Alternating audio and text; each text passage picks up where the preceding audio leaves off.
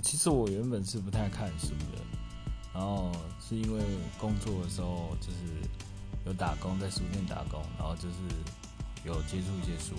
然后就看看了一些日本的推理小说。那推荐几个作家，一个是叫做乙一啊，我已经很久没有看他的书了，但是以前他有一阵子的作品就是比较那种黑暗面向的东西，我觉得蛮好好看的。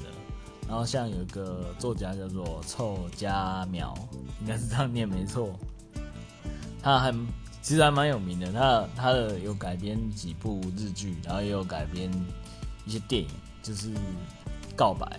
应该很多人都看过。然后我觉得他们他的这个小说写的内容都蛮吸引我，就比较黑暗的东西，就是